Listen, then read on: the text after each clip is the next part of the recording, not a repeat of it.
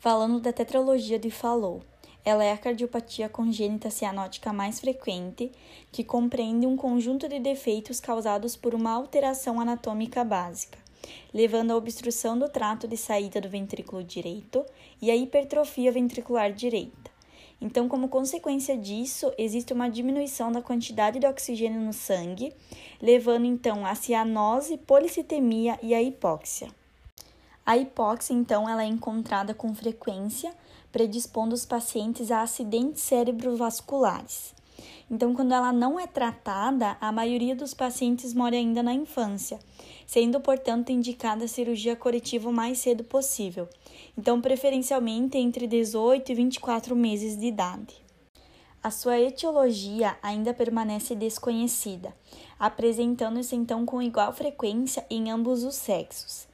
Então, se forma uma comunicação interventricular de mau alinhamento, com o acavalgamento então da aorta sobre o septo e como resultado então desse processo, o desenvolvimento de hipertrofia ventricular direita.